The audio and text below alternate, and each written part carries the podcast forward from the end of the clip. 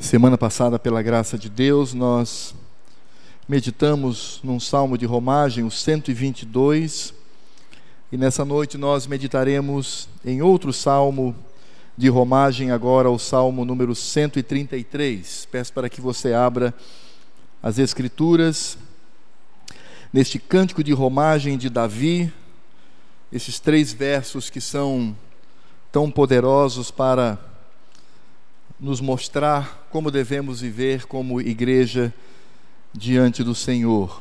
Salmo número 133, é um cântico de romagem de Davi. Leiamos todos juntos a uma só voz. Salmo número 133. Leiamos. Ó, oh, como é bom e agradável viverem unidos os irmãos é como óleo precioso sobre a cabeça, o qual desce para a barba, a barba de Arão, e desce para a gola de suas vestes. É como o orvalho do Hermon, que desce sobre os montes de Sião. Ali ordena o Senhor a sua bênção e a vida para sempre. Oremos. Senhor Deus e Pai, obrigado por este salmo, pelo significado dele, ó Deus, para a nossa vida em Cristo Jesus. Pedimos para que o Senhor nos oriente agora na condução da tua palavra, que seja Cristo falando ao nosso coração e à nossa mente, para que saibamos, como crentes, lembrar aquilo que devemos viver e pensar nessa terra. É tão difícil, Senhor, porque somos pecadores, somos ainda indivíduos que pecam. Por isto precisamos constantemente estar diante da tua palavra para termos este desafio exequível, este desafio que pode ser realizado em Cristo Jesus, a santificação e a pureza de vida. Por isso, ó Deus, fala ao nosso coração aquilo que precisamos. Dá-nos a nossa porção de hoje, para que não pequemos diante do Senhor. É o que nós te pedimos em nome deste Cristo, do qual queremos ouvir a voz a partir deste momento. Amém. Meus irmãos, como eu disse semana passada, estes salmos chamados de salmos de romagem, eles são salmos, ou eram salmos, cantados pelo povo de Israel quando saíam ah, do seu lugar, da sua casa, indo para Jerusalém observar uma das sete festas que eram realizadas ao ano. Então você pode imaginar toda a Palestina, o povo saindo, e eles então, dentro do inário, porque o inário de culto que eles tinham era o livro dos Salmos. Dentro do inário havia um saltério, um pequeno saltério, onde eles ali eles cantavam ao Senhor. E nesse sentido, eles expressavam toda a sua adoração, todo o seu louvor naquele momento de retirada. E é interessante imaginar que esses irmãos faziam isto a uma só voz. Eu não sei se eles carregavam instrumentos musicais, eu não sei se eles tinham algum aparato para auxiliar, mas a verdade é que esses irmãos eles utilizavam os salmos que vão do 120 até o 134, que é o último salmo desse pequeno saltério, eles então caminhavam e cantavam ao Senhor.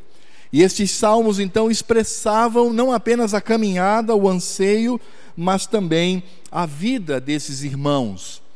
Vale pensar que o que eles estavam, na verdade, era preparando o coração para aqueles festejos litúrgicos. Não eram festas como nós imaginamos hoje. Não era para dançar, para passar a noite, mas era um momento de culto.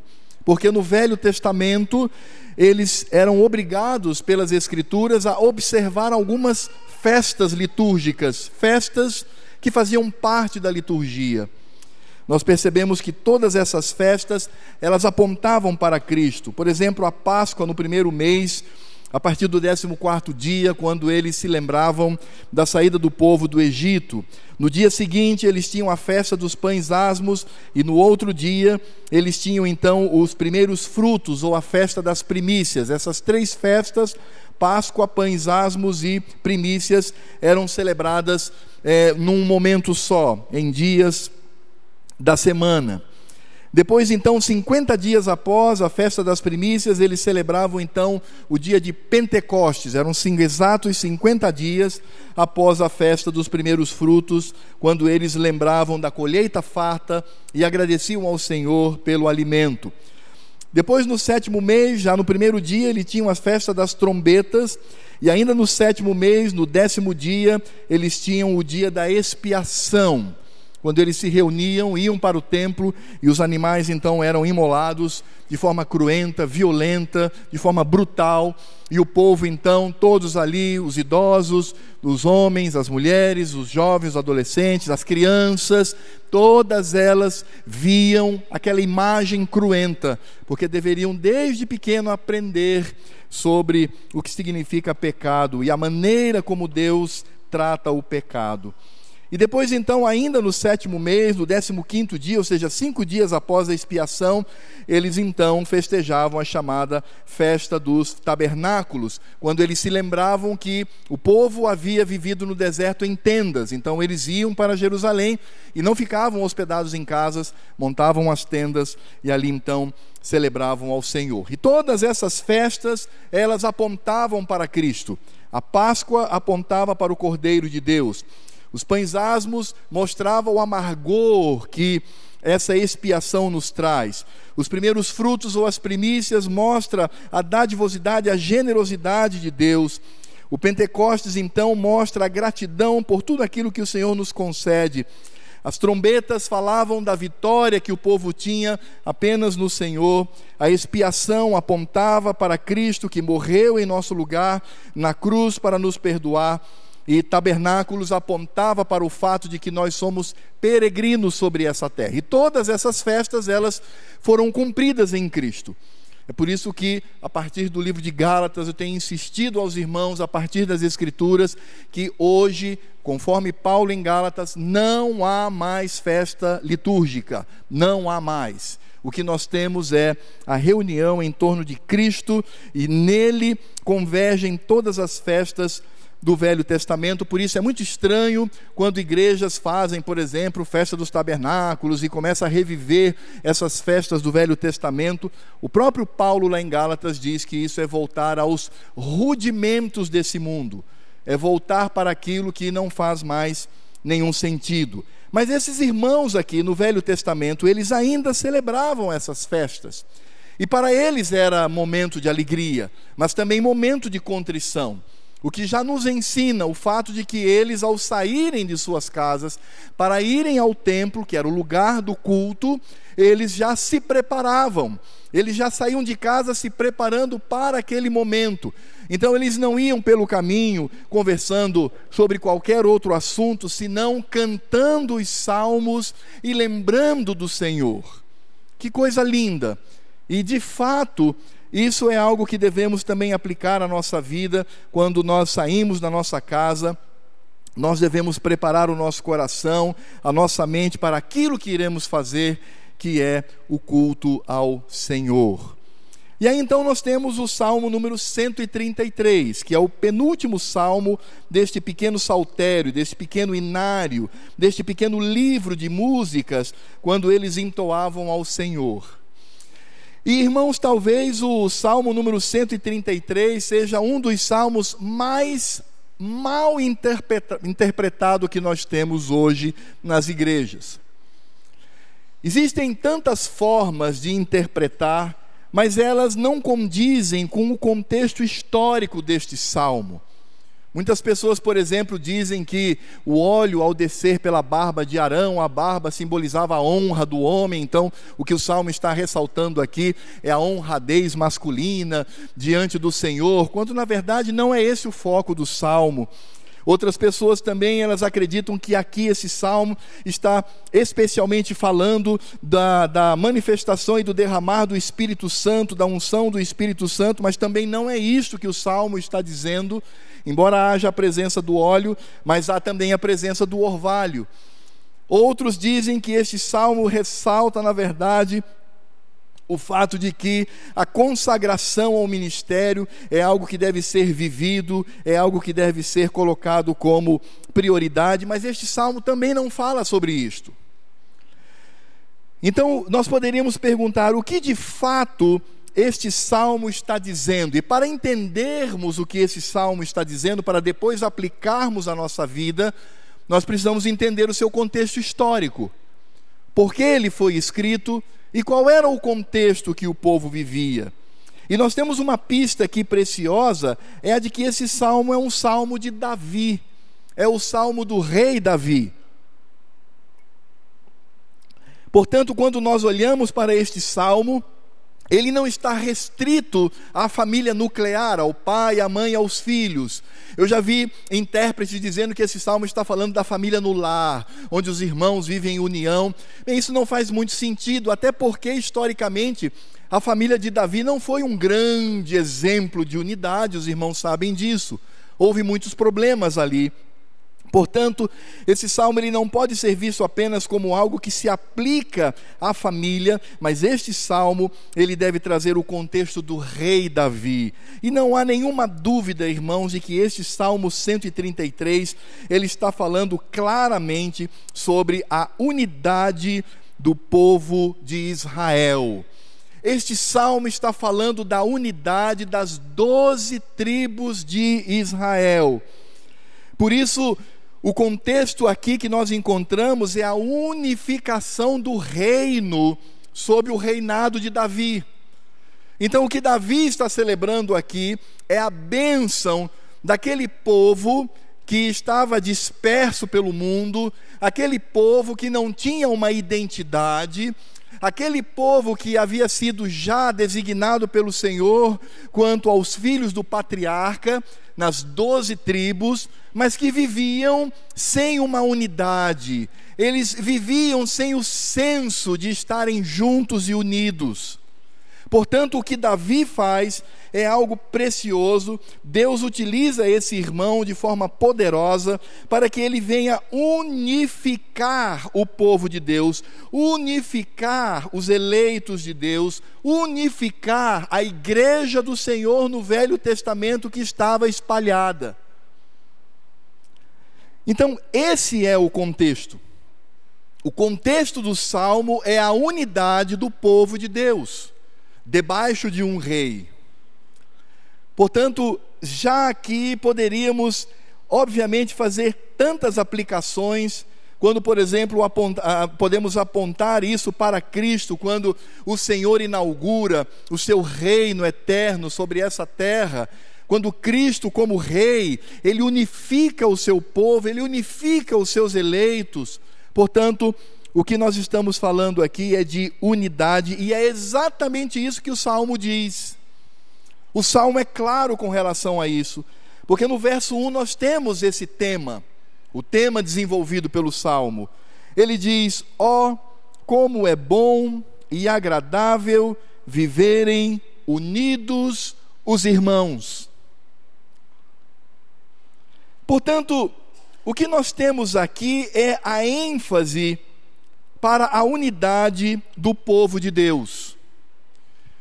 E é claro que nesse sentido, à luz das Escrituras, nós podemos afirmar, sem medo de errar, que a desunião, por exemplo, pode promover o enfraquecimento do povo.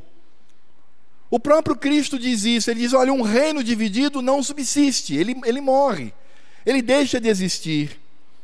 Porque a desunião é o enfraquecimento, e o enfraquecimento promove a destruição. Se nós perguntássemos aqui quais são os piores pecados que uma pessoa pode cometer diante de Deus.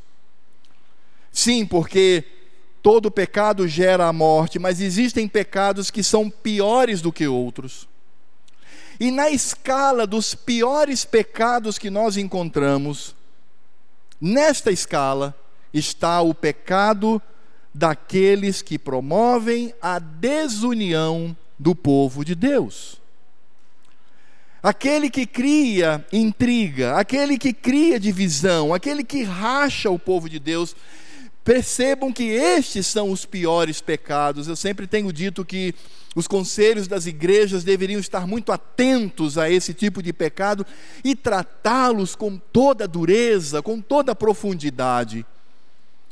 Às vezes nós temos a impressão de que os pecados de ordem sexual são os piores, mas nas Escrituras nós vamos perceber que ela nos coloca claramente que os pecados que levam o Senhor a uma ira extrema é a divisão de seus filhos aqueles que promovem a divisão. Por quê? Porque, é claro, toda desunião enfraquece e esse enfraquecimento promove a destruição, é a destruição do povo de Deus. E o Senhor, então, enche o seu coração de cólera contra aqueles que pela fofoca, pela maledicência, pela intriga e por tantas práticas escusas que são feitas às sombras, na escuridão, nas trevas, disseminando e contaminando os corações, como isso leva o Senhor a uma ira extrema. Porque o que Deus deseja de fato é que sejamos unidos como povo do Senhor. E é interessante que, voltando ao contexto do salmo, e agora lembrando desse povo que sai de suas casas indo para Jerusalém, há algo aqui também impressionante. É porque essas pessoas, elas não se conheciam. Os irmãos imaginam, por exemplo, havia tribos que estavam ali na margem do Rio Jordão, outros estavam à margem das montanhas, outras no deserto, e ali pessoas não se conheciam. As pessoas elas não tinham amizade, as pessoas elas não se sentiam como família, mas no momento em que eles iam para Jerusalém para cultuar ao Senhor, eles se juntavam como um único povo, muitos que não se conheciam, mas estavam unidos num único propósito, que é cultuar ao Senhor. O Senhor era o motivo desta união, e isso é algo que nós devemos entender. Porque o que nos une não é a amizade. O que nos une é o Senhor. Porque se o que nos unisse fosse a amizade, nós seríamos um povo esfacelado. Nós estaríamos ao sabor dos nossos egoísmos. Nós estaríamos vivendo pelos ventos da, da, da intuição humana nós estaríamos no ritmo do coração que é enganoso, que é pecaminoso.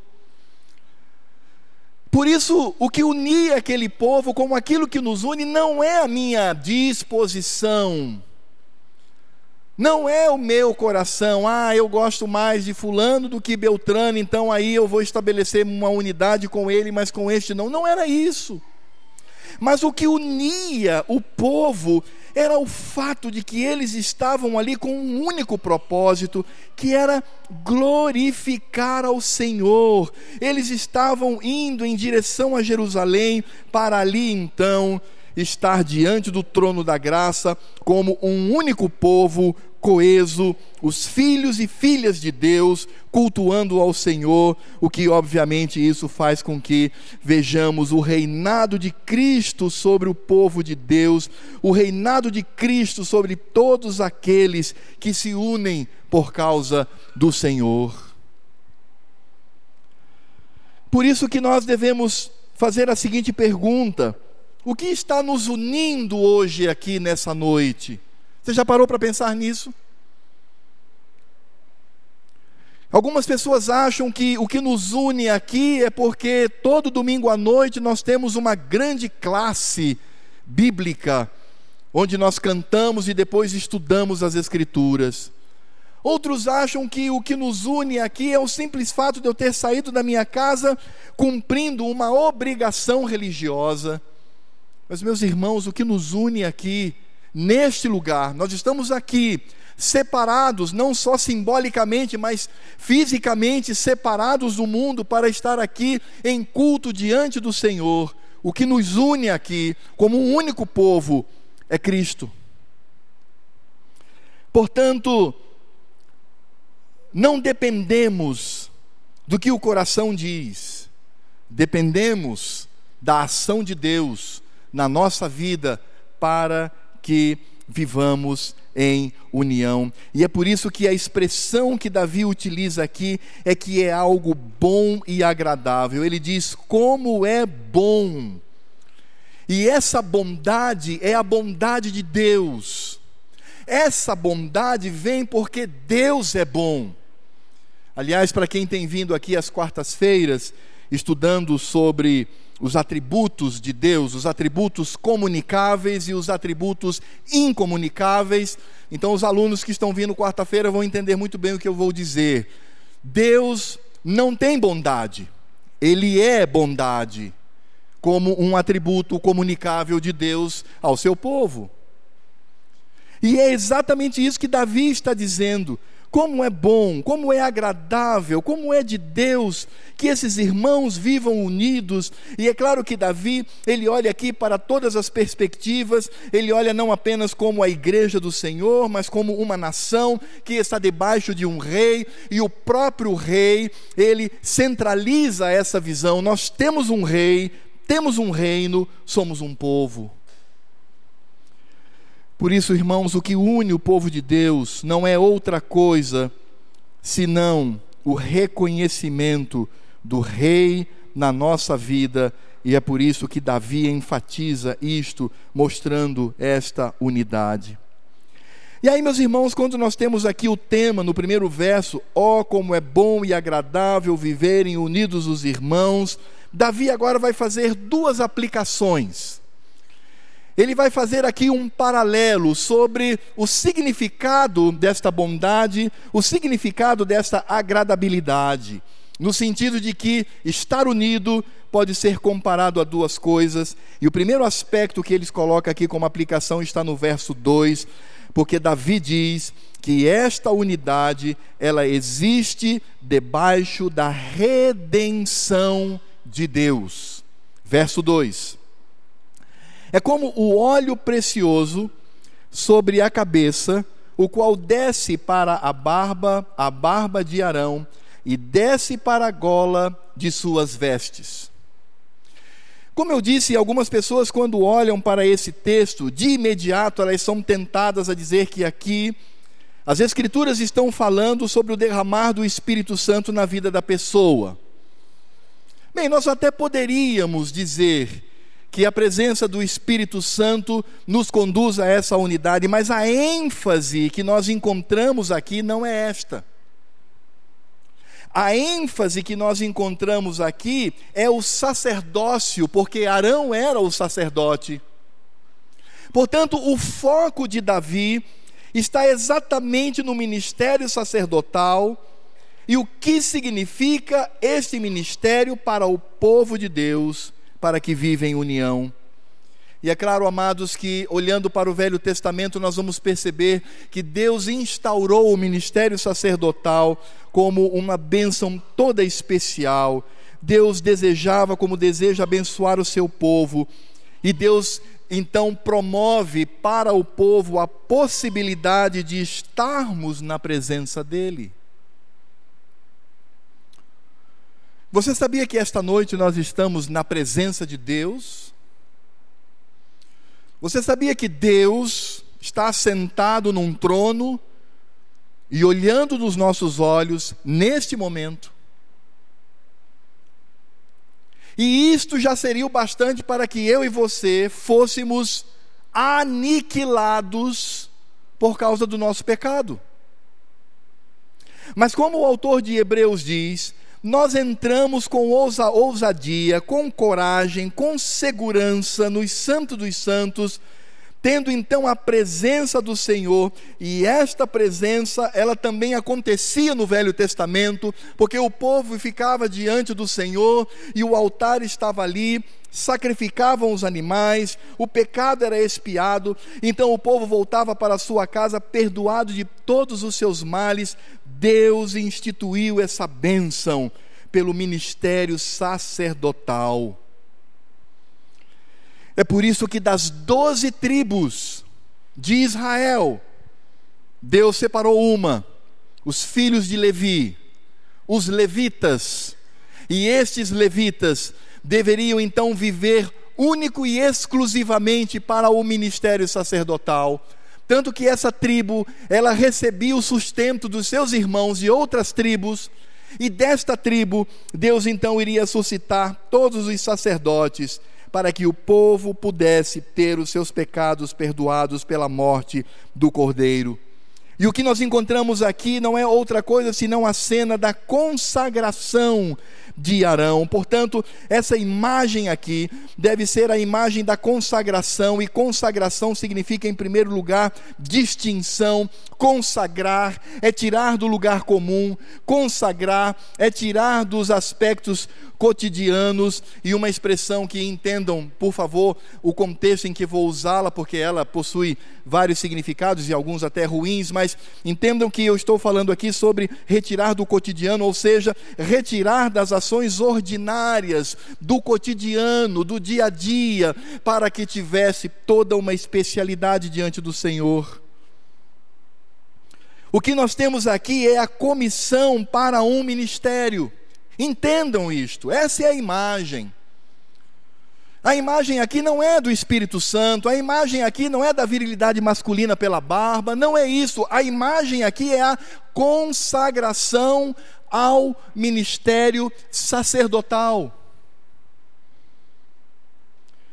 E as escrituras elas mostram isso, o que acontece nessa imagem quando o óleo desce abundantemente sobre a cabeça, escorrendo pela face, atingindo a vestimenta era o fato de que aquele homem, Arão, estava sendo consagrado, haveria uma distinção e haveria uma comissão para que ele pudesse exercer o seu ministério. E é isso que Davi está dizendo. Quando o povo de Deus vive em unidade, pode ser comparado a este homem que tem o privilégio de ser consagrado ao Senhor retirado do meio comum, retirado das práticas comuns, para que ele agora exerça como comissão o trabalho da obra do Senhor, trabalho este que é a redenção do pecado do povo de Deus. Portanto, o próprio Arão representa isto. O povo é unido porque ele é semelhante àquele que é consagrado e destinado a isso. E poderíamos, sem dúvida nenhuma, fazer a aplicação à nossa vida. Nós somos um povo consagrado. Nós somos um povo distinto. Nós temos uma comissão e devemos exercê-la em unidade. Devemos exercê-la como família. Devemos exercê-la manifestando o amor um para com os outros. Caso contrário, não há como levar avante aquilo que Deus tem colocado para a nossa vida como porção.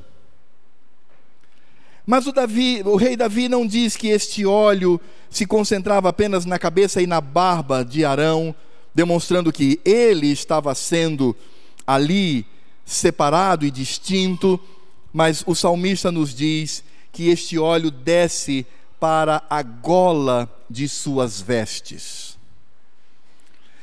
Vem a pergunta: por que Davi enfatiza isto? Por que Davi fala da cabeça, da barba e da gola?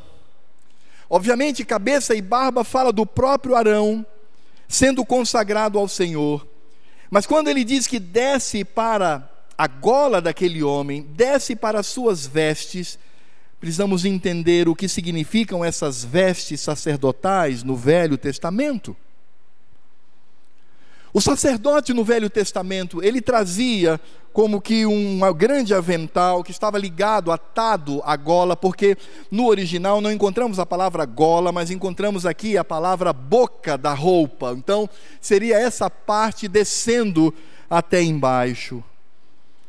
E o sacerdote, ele trazia no seu peito duas pedras de ônix. E nessas duas pedras estavam inscritos os nomes das doze tribos de Israel.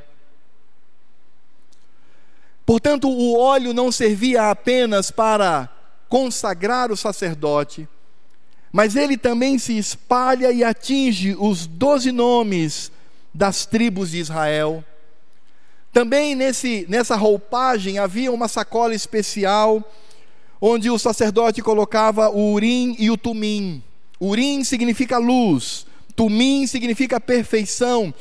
E esses dois objetos, essas duas pedras, eram utilizadas para revelar a vontade de Deus. Portanto, o óleo não se concentrava apenas na cabeça do sacerdote, não se concentrava apenas no nome das tribos de Israel, mas atingia também essas duas pedras, o Urim e o Tumim, luz e perfeição que revelavam a vontade de Deus. Por isso, quando nós olhamos a imagem da unção, da consagração do sacerdote, não apenas o sacerdote era consagrado, Arão aqui sendo consagrado, mas também era unido à consagração do sacerdote todas as tribos de Israel, bem como a manifestação da vontade de Deus pelo Urim e Tumim ao povo de Israel. A cabeça de Arão se une à sua roupa. A cabeça de Arão se une às doze tribos de Israel. A cabeça se une às doze tribos de Israel, onde também contém ali a luz e a perfeição da vontade de Deus. Por isso era a unção do sacerdote, mas também do povo. O sacerdote ali representava o povo. Arão estava na sua pessoa pelas suas vestimentas, representando todo o povo de Deus, povo este que deveria cumprir a vontade do Senhor. Arão, o sacerdote, tem a sua cabeça e a sua barba. Depois então o povo do Senhor, as duas pedras de ônix no peito, onde o nome das tribos estavam escritas, para cumprir a vontade do Senhor, o urim e o tumim, que estavam em bolsas especiais também na roupa do sacerdote.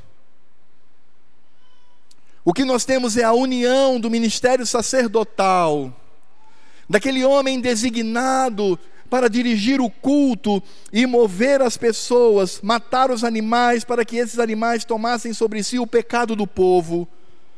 Isso mostrava então a unidade do povo de Deus, ou seja, esta consagração que é manifesta pela de, pelo derramamento do óleo, unia o sacerdote ao povo que ele representava, mostrando que todos deveriam cumprir a vontade de Deus. A cabeça unido ao corpo que representava as doze tribos de Israel. Por isso, irmãos, nós podemos entender aqui que quando Davi fala que esta unidade é como o óleo precioso, e essa palavra traduzida aqui por precioso é a mesma palavra que nós encontramos no verso 1 quando diz: Ó, como é bom. Então há uma unidade aqui textual. Como é bom.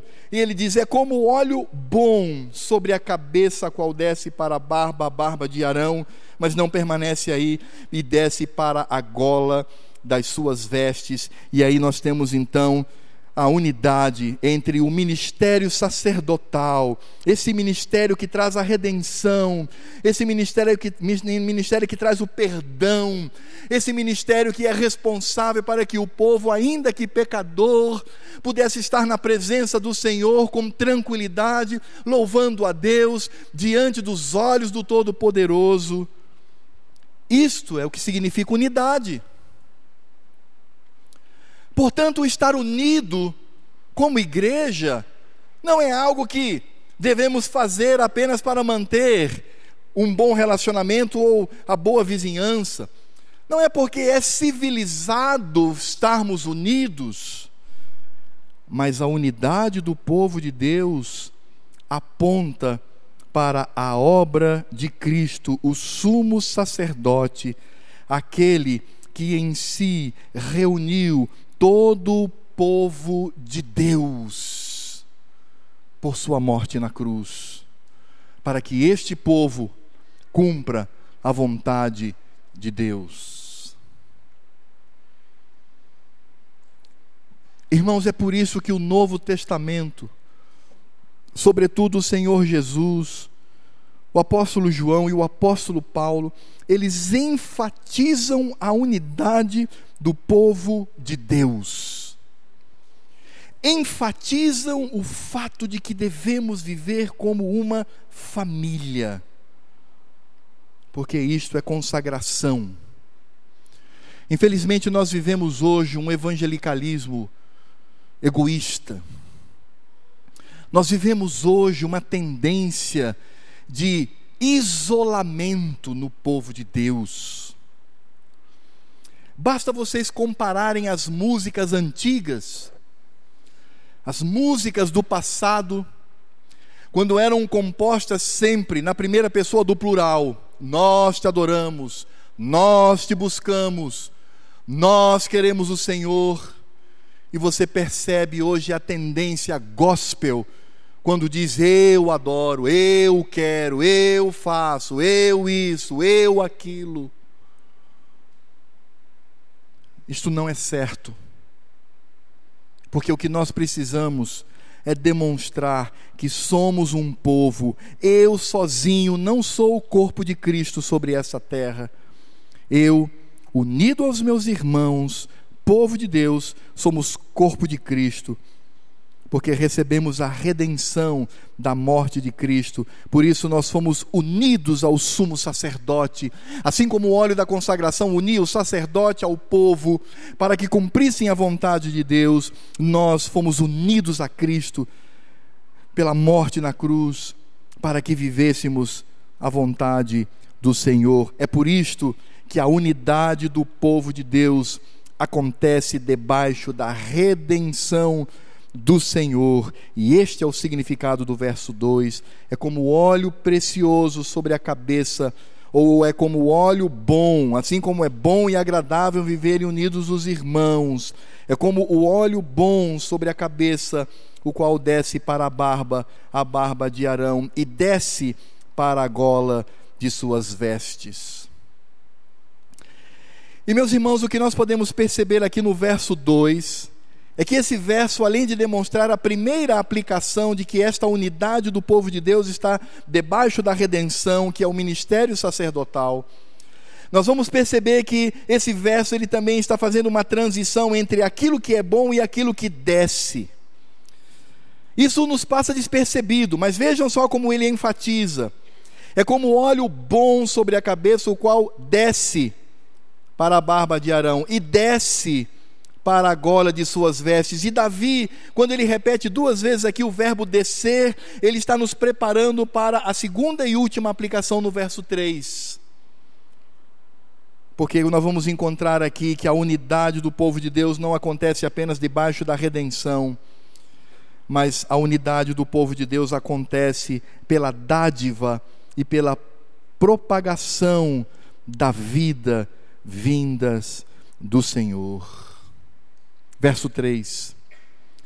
É como o orvalho de Hermon, que desce sobre os montes de Sião. Ali ordena o Senhor a sua bênção e a vida para sempre. O que de fato nós encontramos aqui? O que nós podemos entender sobre o Monte Hermon e o Monte Sião. Vamos entender a figura. O Monte Hermon era o ponto mais alto de Israel. Era uma montanha com aproximadamente, é uma montanha com aproximadamente 2.814 metros. É altíssima e estava no extremo norte, ali na divisa com o Líbano. E essa montanha ela é tão alta que há neve permanente no seu topo o ano inteiro. O ano inteiro ali há aquela neve, então há uma umidade densa. E essa umidade densa, por causa da neve, o derretimento dessa neve contínuo, faz com que toda aquela região ao redor do monte esteja ali sendo regada pelo orvalho, um orvalho denso, um orvalho pesado. Portanto, o que nós encontramos ali no Monte Hermon que manifestava também a presença do Senhor, é o lugar fértil, é o lugar do plantio, é o lugar verde, portanto, o lugar cheio de vida. Esse é o Monte Hermon, onde dele há tantas fontes que dão origens a pequenos rios e até mesmo ao Rio Jordão. E o que é o Monte Sião? O Monte Sião estava bem ao sul, ali próximo do Mar Morto. E a região de Sião, que é onde fica Jerusalém, e nesse monte em especial ficava o tabernáculo e depois o templo do Senhor. Sião ficava numa região de deserto, ele estava ali no limite onde começava o deserto indo até o Egito. E esse deserto então manifestava a sequidão e a morte. O deserto em si, para a mentalidade do judeu, demonstrava a morte, a confusão e o desolamento. Portanto, Sião estava num lugar que por si só seria o lugar da maldição, o lugar das ruínas, o lugar da falta de vida, ou seja, o lugar da morte. O Monte Sião era um monte menor, ou ainda é um monte menor. Ele tem cerca de 800 metros, está ali em Jerusalém.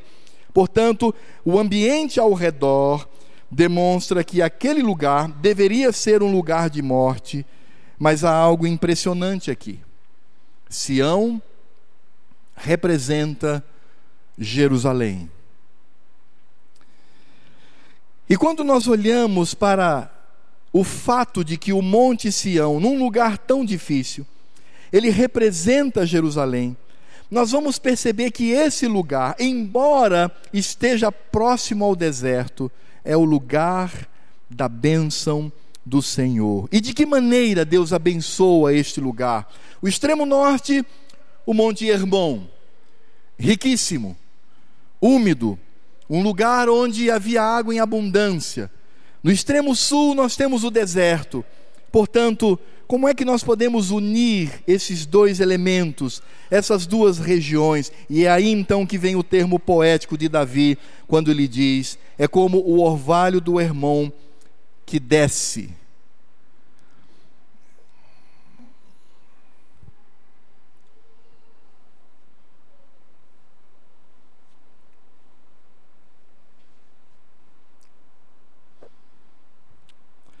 Que desce para Sião. Ou seja, nós temos duas regiões que estão unidas pela vida. E o que vai de fato representar essa vida é o Rio Jordão. A palavra Jordão em hebraico significa literalmente aquilo que desce. Por isso, quando Davi ele utiliza aqui, é como o orvalho do Hermon que desce para o Monte Sião. E ele já enfatizou esse descer na figura da consagração do sacerdote. Não há outra coisa aqui senão Davi demonstrando a presença do Rio Jordão que une o norte ao sul. E por que essa união? Porque na base do Monte Hermon, nas colinas de Golã, existe ali uma fonte chamada Banias. Essa fonte é uma fonte que vem direto da neve derretida, e essa é uma das principais fontes que vai formar o Rio Jordão. Então toda aquela umidade do monte vai então formar o Rio Jordão, e esse Rio Jordão então vem rasgando, vem cortando a terra seca, vem cortando aquilo que deveria representar a morte, e ele vai então desaguar no Mar Morto. E o que nós temos aqui de fato é o símbolo da dádiva da vida. Aliás, eu me lembro quando no seminário eu ouvi uma aplicação que nunca mais eu esqueci, quando um velho professor, professor de hebraico, ele disse: Olha, irmãos, vejam que figura interessante.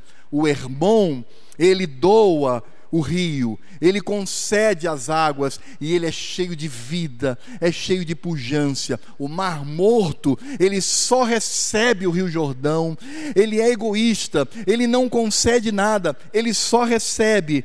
E aquele lugar é o lugar da morte. Eu não sei quantos aqui é, sabem, mas o Mar Morto recebe esse nome porque não, porque não há uma vida sequer naquele lugar devido ao alto teor de sal. Portanto, o contrário do Mar Morto. O que nós temos é o Monte Hermon, onde ali ele doa a vida, e o Rio Jordão então representa essa vida, e a imagem de Davi é que o Rio Jordão é o elemento que une o sul, que é o deserto, e o norte, que é o lugar da vida.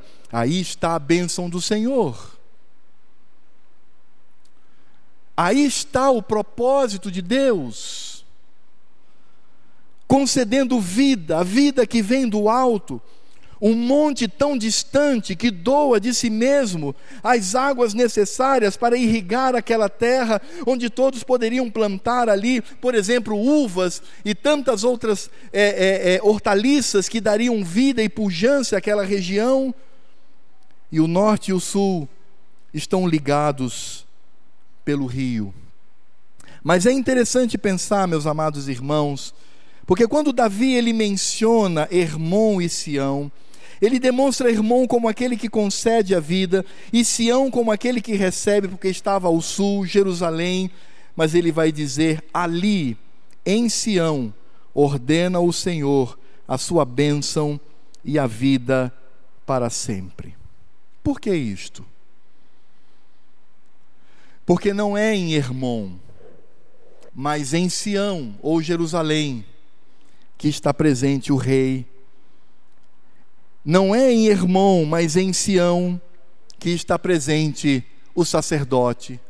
Não é em Hermon, mas em Sião que está presente o tabernáculo, posteriormente o templo, onde é o lugar do culto prestado ao Senhor. Não é em Hermon, mas em Sião um lugar tão inóspito, mas que recebe a bênção do Senhor vindo lá do norte, nesta generosidade do Monte Hermon, onde este lugar é o lugar da bênção do Senhor, porque representa a presença do Senhor naquele lugar. Portanto, assim como o sacerdote, ele é unido ao povo pelo descer do óleo, para cumprir a vontade de Deus, Assim Sião é o lugar da bênção, o lugar da presença do Senhor, porque desce de Hermon a vida através do rio Jordão. E isto significa unidade no povo de Deus.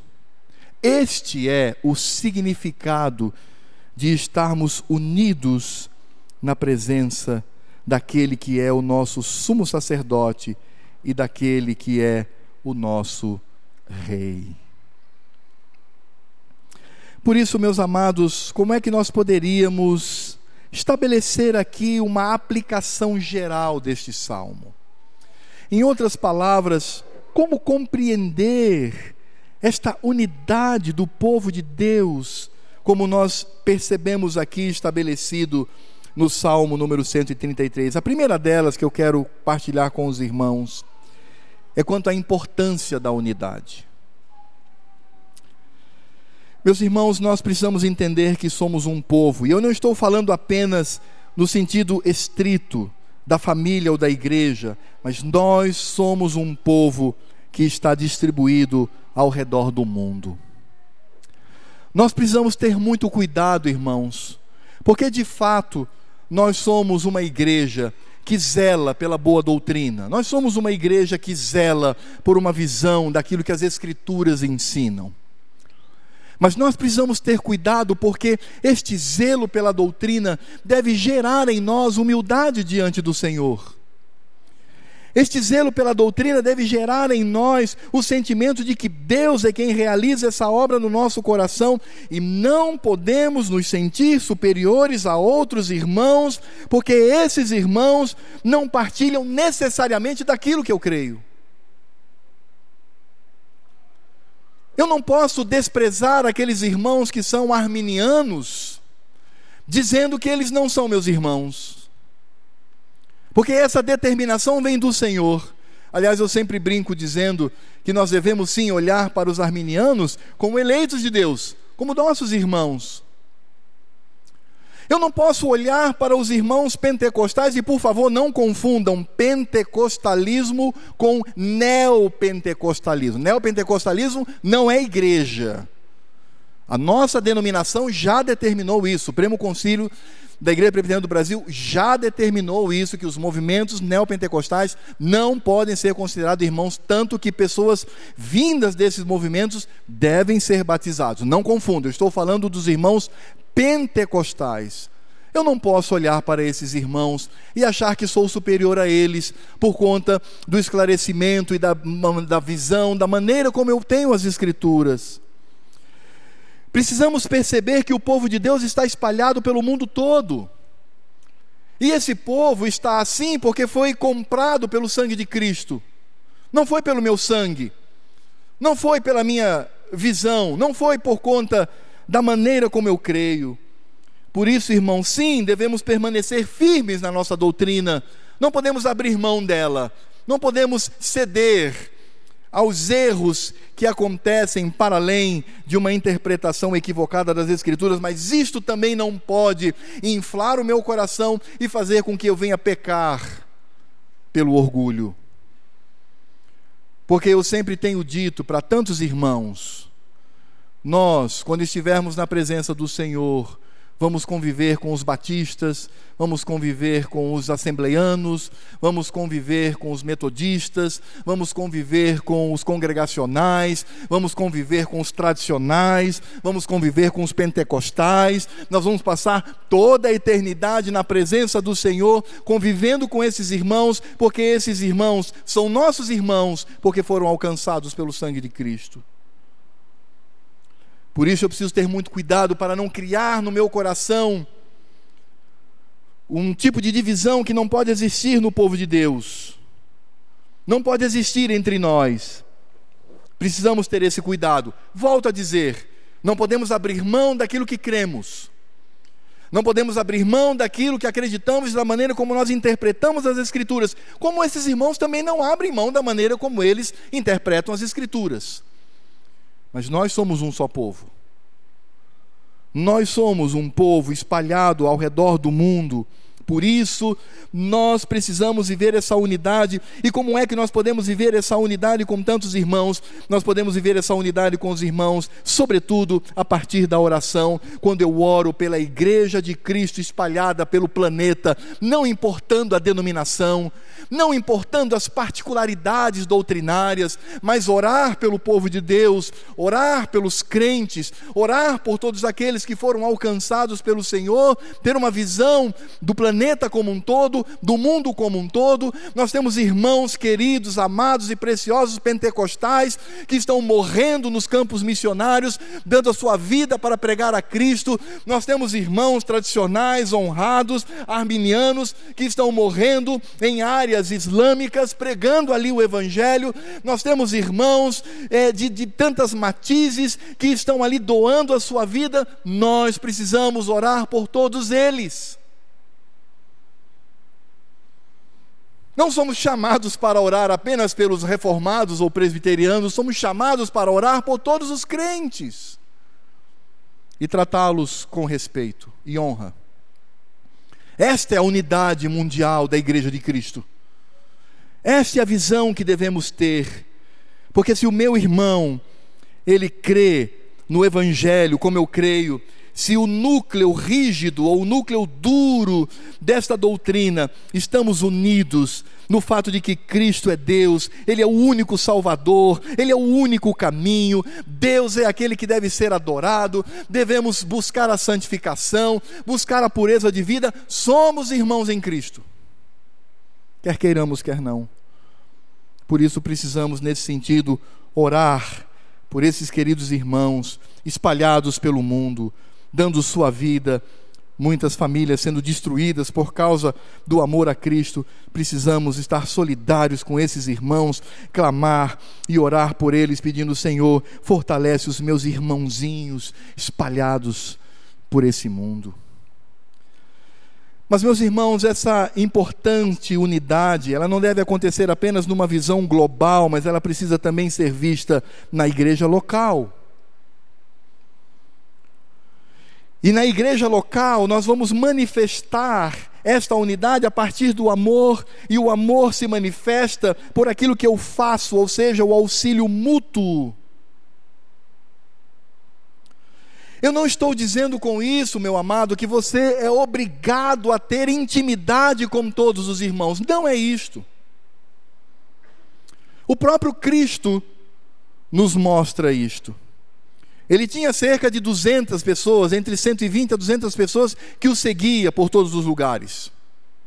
Destes, ele tinha 12. E que em alguns momentos ele chamava apenas os 12 para partilhar da sua comunhão. Dos 12, ele tinha três. onde momentos especiais ele chamava apenas os três para estar com ele. Não chamava todos, apenas os três. E dos três, ele tinha um, que era o discípulo amado. Tanto que na celeuma ali da ceia da Páscoa, na celebração da Páscoa, quando eles ficavam indagando quem será que vai trair o Senhor, quem será que vai trair, aí alguém tem a ideia de assim: olha, dá uma cutucada em João, pede para ele perguntar para o Senhor, porque ele é o discípulo amado de todos nós aqui, ele é o mais próximo do Senhor, pede para ele falar, e fizeram exatamente isso. Tanto que João estava ao lado de Cristo, ele então se vira, quando ele se vira pela posição que está à mesa, ele reclina a sua cabeça no ombro de Cristo e faz a pergunta. Então, quando eu falo de unidade na igreja, eu não estou falando que agora você é obrigado a ser íntimo de todos os irmãos. Não. Claro que se você faz uma ceia especial, se você faz a virada de ano, seja o que for, você vai ter aqueles irmãos mais próximos. Isso não é errado. Gente que reclama disso é porque não tem o que fazer. É porque não tem amizade. Então, é aquelas pessoas que não têm amizade, ela não consegue, então aí ela reclama, ah, porque fulano está próximo, ah, porque Beltrano. Não, nós temos, assim como Cristo tinha, 12, 3 e 1. Mas, meus irmãos, meus irmãos, o que nós não podemos é nos isolar dentro da nossa própria igreja. O que é inadmissível é que um membro da primeira igreja presbiteriana passe o ano inteiro sem conversar com alguns membros da igreja, sequer os conhece pelo nome. Existem pessoas que começam a vir à nossa igreja e elas estão ali, passam um mês, dois, três, e ninguém se aproxima dela. Isso é verdade, irmão. A primeira igreja é assim. Por que esconder? E aí essa pessoa vai embora, sabe por quê? Porque ela visita uma outra igreja onde é acolhida. Isso é vergonha para nós. Isso é pecado. Porque onde está a unidade? Onde está a visão do povo de Deus? Eu não devo ter apenas a visão global do povo do Senhor, mas eu preciso também ter a visão dos membros da minha igreja. Se eu vejo um rosto que já se torna conhecido porque tem frequentado a igreja, eu devo ir a ele. E dizer: tudo bem, meu querido, como é que você está? De onde você vem? O que, que você faz? E estabelecer uma conversa fazendo com que esta pessoa ela se sinta parte do povo de Deus. E meus irmãos, nós precisamos desta unidade na igreja para que vivamos o auxílio mútuo. Às vezes estamos tão concentrados pecaminosamente na nossa panelinha de amizades que existem outros irmãos, uns tentando entrar para fazer amizade, mas são expurgados pela minha atitude, outros sofrendo agruras e não tem ninguém, não tem ouvidos, não tem coração, não tem olhos para ouvi-los. É claro que essas pessoas procuram os pastores. E eu sei que isso é bom, mas melhor seria se além do pastor, que é um trato mais pastoral, ela pudesse ter irmãos em quem confiar e abrir o seu coração cheio de sofrimento. E meus irmãos, o Senhor Jesus diz que nós seríamos conhecidos por manifestarmos o nosso amor uns para com os outros. Mas quantas vezes nós não vemos isto aqui na nossa igreja, para vergonha nossa e para manifestação do nosso pecado? Porque quando nós quebramos isto, nós estamos quebrando aquilo que é tão bom e tão precioso aos olhos do Senhor. O desafio é eu dizer a partir de hoje eu vou buscar pessoas, é só no momento do culto. Como eu disse, você não precisa ser, se tornar amigo íntimo, mas você pode conhecê-lo, ter o seu telefone, chamá-lo para programações e fazer com que esta pessoa se sinta unida a este rebanho tão precioso que é o rebanho da primeira igreja. E, meus irmãos, quando nós olhamos a importância dessa unidade, ela não deve acontecer apenas de forma global ou na igreja local, mas ela também precisa acontecer no seio do meu lar, a minha família. Porque se quando eu, quando, porque quando eu olho para o, a, o povo de Deus ao redor do mundo, o que nos une é a oração, orando uns pelos outros, orando por aqueles que eu sequer conheço, mas que sei que estão na batalha pelo Senhor. Se, como membros da igreja, o auxílio mútuo, a proximidade é o elemento precioso para que estejamos unidos. Quando nós pensamos nos familiares, nós vamos perceber o exercício da função de cada um na família para glorificar ao Senhor. Pai, você precisa ser amigo do seu filho. Mãe, você precisa ser amiga do seu filho, da sua filha. Filho, você precisa ser amigo de seus pais. Qualquer coisa menor que isso é pecaminoso. Se eu não estabeleço a unidade mais íntima com os meus familiares, se eu, como pai ou mãe, não estabeleço a confiança do meu filho, conquistando essa confiança por uma atitude de amor, por uma atitude de valor cristão na vida dessa, dessa criança, desse jovem, desse adolescente, mas se eu também, como filho, eu não busco essa proximidade com meus pais, tendo neles os meus melhores amigos, sim, os meus melhores amigos, eu vou repetir de novo: os meus melhores amigos, estou pecando.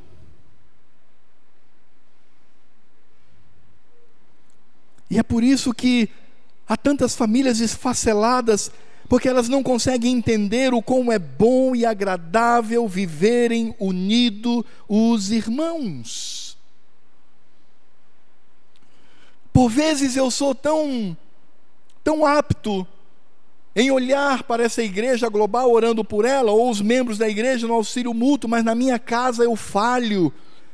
Mas é ali que eu devo mostrar a minha amizade e a confiança exercida neste ambiente familiar. Por isso, meus irmãos, quando nós olhamos para esta unidade global, local e familiar, nós vamos perceber sim que há dificuldades para isto. Há muita dificuldade para isto. Mas é por isso que essa unidade ela só pode ser mantida pelo nosso sumo sacerdote, que se uniu a nós para nos tornar seu povo, e a este Rei Todo-Poderoso que nos concede vida como povo de Deus. Porque Cristo é aquele que nos redime como sumo sacerdote, a exemplo da figura de Arão, e é aquele que nos concede vida na figura do rei, do próprio rei Davi. É por isso que em Cristo nós estamos unidos, somente por Ele, para Ele, com Ele.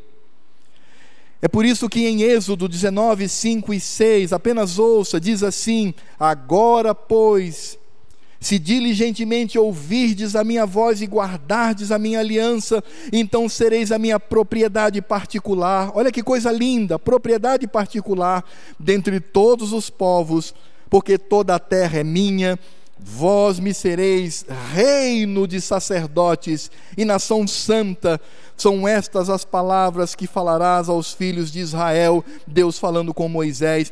E é por isso que Pedro toma essa porção das Escrituras e ele nos diz lá na sua primeira carta, no capítulo 2, versos 9 e 10: Vós, porém, sois raça eleita, sacerdócio real, nação santa povo de propriedade exclusiva de Deus, a fim de proclamardes as virtudes daquele que vos chamou das trevas para a sua maravilhosa luz. Vós, sim, que antes não éreis povo, mas agora sois povo de Deus, que não tinhas alcançado misericórdia, mas agora alcançastes misericórdia, e tudo isso ocorre por causa do sumo sacerdote e do grande rei sobre a nossa vida, que é Cristo. Por isso que quando somos unidos a Cristo, como Arão era unido às nações de Israel, quando nós recebemos a vida de Cristo, como Sião recebia de Hermon, nós também somos transformados em sacerdotes e reis sobre essa terra, vivendo para a glória de Cristo Jesus. É por isto que a desunião enfraquece e destrói, seja esta desunião promovida pelo ódio, seja esta desunião promovida pela indiferença. Por isso, meus irmãos, eu estou convencido de que quanto mais unidos estamos, mais Cristo brilha no nosso meio. Por isso, meu irmão, minha irmã, mudemos.